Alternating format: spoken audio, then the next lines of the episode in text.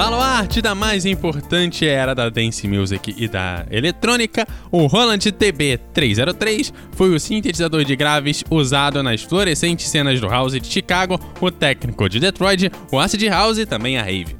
Essas cenas trouxeram nomes hoje mundialmente famosos como Paul Oakland, o Fatboy Slim e principalmente todos os DJs desde a metade dos anos 80. Ele só foi fabricado até 1984, mas sua popularidade explodiu mesmo no final da década, criando um som único para a música eletrônica.